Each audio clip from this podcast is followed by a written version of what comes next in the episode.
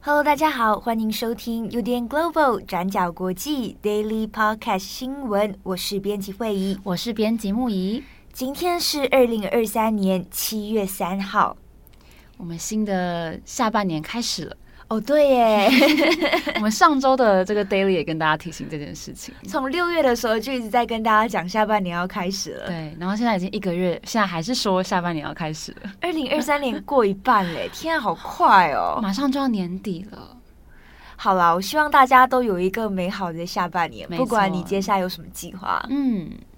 好，那在今天呢，我们有两则的新闻要跟大家分享。那第一则，我们来继续更新法国。那七号在上周四，六月二十九号的时候，跟大家更新了法国的暴力抗争。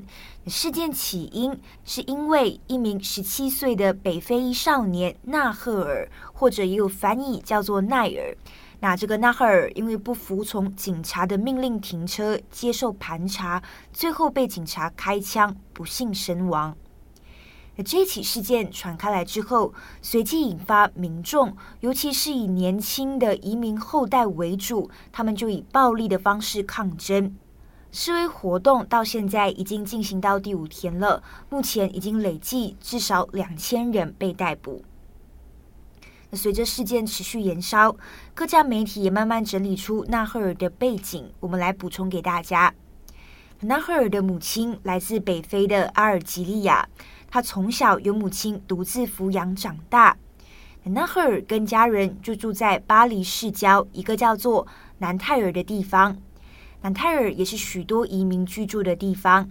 那根据当地移民的说法，纳赫尔是一位安静的男孩，他曾经参加过一些活动，那例如要如何帮助来自其他社群的青少年，透过体育活动来融入社会。虽然在过去，纳赫尔确实也发生过拒绝接受警察调查的情况，但是呢，他并没有犯罪记录。而在他现在被射杀之后，他的母亲也表示，纳赫尔是他的一切，也是他最好的朋友。目前呢，他的葬礼也已经在法国时间七月一号下午举行。那当天也聚集了许多的民众送行。好，那关于纳赫尔之死事件有点复杂，我们今天会分成两个层面来跟大家补充整理。那第一个是警察有没有执法过当的问题。第二个是法国的种族歧视问题。那我们先看警察执法的部分。那过去法国也发生过警察射杀不停车接受临检的驾驶。那光是在二零二二年就有十三人因此丧命。那但问题是，不停车接受临检，警察需不需要开枪？有没有执法过当的问题？这是需要经过更多讨论的。再来也是在纳赫尔的事件当中，警察可能还做出了虚假的陈述。那这一点呢，也是让民众特别愤怒的原因之一。也根据涉案警察的说法，他说自己会开枪是因为觉得自己有生命的危险。但是如果我们看到影片，实际上警察是隔着车窗拿着枪指向纳赫尔，并且在纳赫尔要开车离开的时候，似乎就以近距离的方式开枪，直接命中纳赫尔。那不过这个事件最后的真相是什么？目前是还在调查当中。那目前检方表示，已经以故意杀人罪正式调查这位涉案的警察。好，那如果要说到警察的执法，大家也开始回溯到二零一七年法国的一个法律。那这个法律呢，扩大了警察用枪的范围，所以也代表从二零一七年以来，类似的致命枪击事件其实是不断在增加的。那不过在这之中，它的问题就在于，警察使用枪支的对象往往集中在一小部分的人口，也就是说，警察可能会特别针对非裔或者是阿拉伯裔的年轻人执法。可以看到，这其实就是会加强刻板印象。那警察认定这些移民就是特别容易犯罪的对象。所以这边我们也稍微把警察暴力跟法国的殖民历史放在一起谈。纳赫尔的母亲来自阿尔及利亚，那阿尔及利亚过去就是法国的殖民地。那巴黎政治学院副院长在接受法国《世界报》的访问时，就有指出，这些阿尔及利亚移民来到法国就业，来找工作机会，但是他们长期不被法国社会接受，被认为是不受欢迎的群体。那在这样子的情况下，警察通常就会以各种手段，包括检查身份、搜身等等的这些行为来对待这些移民。所以这些移民，即便有一些可能已经是法国公民了，但是他们在法国始终没有真正的地位，始终没有被平等的对待。所以接下来我们也要进到第二个部分，也就是法国的种族问题。纳赫尔的死引发了法国示威，但是示威的地区大部分是来自法国的郊区，也就是移民还有移民后代所居住的社区。所以，这也反映了这些移民们对这次纳赫尔之死的愤怒哦。我们可以留意的是，这些以暴力方式抗争的人，那大部分都是跟纳赫尔同龄的青少年。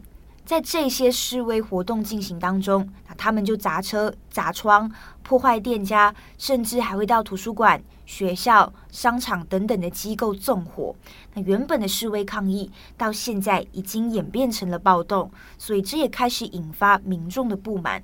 那认为他们可以理解这些移民的愤怒，但是现在显然已经脱序了。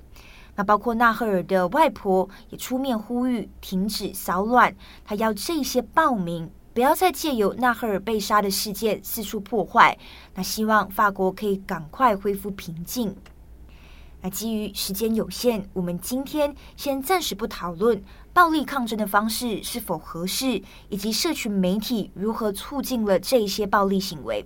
我们今天先聚焦在这些移民的生长经历，还有创伤，他们在法国的生活是什么？针对这个部分，法国社会学家就有指出，那这些跟纳赫尔同龄的青少年之所以做出这些暴力的行为，原因很简单，因为他们认为他们可能就是下一个纳赫尔。这些生长在郊区的移民后代，他们或多或少都有过和警察发生争执或者是冲突的记忆。例如，在自己居住的社区里面，他们可能反复被警察搜身，那这些对他们来说都是一种羞辱和压力。那久而久之，累积在心中，也会形成一种怨恨。他们始终觉得自己被隔绝在法国社会之外。那这些歧视、这些不满是可以被衡量的。那例如，可能你居住的地方来自移民社区，那么你要找到工作的机会就更少。那另外，相比起其他人，你可能走在路上，你被警察拦截、被逮捕的机会也会来得更高。那要成功翻身的机会也会更低。好，那以上这些可能是移民在法国的一些生长经历。退一步而言。另一名社会学教授也有指出，那法国政府过去也并不是什么事情都没有做。那例如在这些移民社群里面，法国政府呢也有重新装修过社区，改善这些住房设施，还有硬体设施等等。但是这个社会学家就指出，政府着重的是改善这些所谓的硬体设施，真正要改善的移民问题。例如，你要怎么解决这些移民始终被隔离在法国社会之外？这个部分，法国政府做的显然还是不够多。所以这次在纳赫尔的事件当中，也出现了这样子的一个问题。那么说，如果今天在车上的纳赫尔是一位白人，他有着蓝色的眼睛，那么警察还会不会近距离开枪？好的，那么以上呢是法国的进度更新，那更详细的状况也可以参考今天的过去二十四小时。那最后呢，也跟大家分享一名法国社会学家的说法，他就说，每次当类似的事件发生的时候，一些人会谴责警察暴力，那种族隔离、种族主义、贫困还有贫民窟等等的问题。那另一部分的人则会谴责移民的野蛮行为。那对此，通常我们看到所谓的这些政治家，他们也是一再展现自己的无能为力哦。但是这个社会学家就指出，值得讨论的问题是：那为什么这些事件会一再上演？那其实针对这起纳赫尔之死的事件，大家如果有兴趣，也可以参考法国《世界报》的报道，那里面有许多更细致的分析啊。例如呢，他们访问了许多社会学家，那这些社会学家也探讨了许多法国根深蒂固的社会历史，还有种族问题等等。好，那接着法国之后呢，我们今天第二则要来看的是中国青年的失业率问题。现在已经步入了毕业季了，那我们在中国的社群媒体上也可以看到很多大学生开始上传自己的毕业照。那过去以来，我们对于毕业照的印象就是像是把学士帽丢在空中啊，兴高采烈的样子，或是跟亲友、同学们一起欢庆的样子。但是今年毕业季充斥在中国社群媒体上的，并不是这种欢欣鼓舞的画面，而是毕业生他们表情绝望、垂头丧气躺在校园各个角落的照片。那在这些照片当中，毕业生他们穿着学士服，弯腰靠在栏杆上啊，晃来晃去，或是躺在阶梯上、躺在校园的草地上等等，表情看起来很绝望的样子。那这是今年在中国突然开始流行起的丧尸风的毕业照。那看起来虽然是很独特、很有趣，但是在这种幽默背后，反映的是今年大学生对于自己即将面临未来感到很忧虑，以及毕业即失业的这种现实哦。那在过去三年当中，中国历经了疫情的摧残，不少外资就撤离了中国，那经济受到严重的冲击。工作机会也越来越少。那在今年二零二三年，将会有接近一千一百六十万名的毕业生准备要进入到就业市场，但是失业率不断的攀升，让很多准备要离开校园的毕业生们都认为说，实在是没有办法打起精神来迎接眼前这种茫茫的前途。那根据统计数字，中国十六岁到二十四岁的青年，在四月份的失业率已经从百分之二十点四攀升到了百分之二十点八，创下了新高。那有的人已经在家里面好几年的时间都找不到工作，像是我们之前在 Daily 上也有跟大家聊到，躺平这个用语也在二零二一年开始在中国流行哦。意思就是，这些中国年轻人他们在被现实环境大大的冲击之后，他们认为说，与其跟随社会坚持奋斗，那不如选择不买房、不结婚、躺平，维持最低水平消费就好。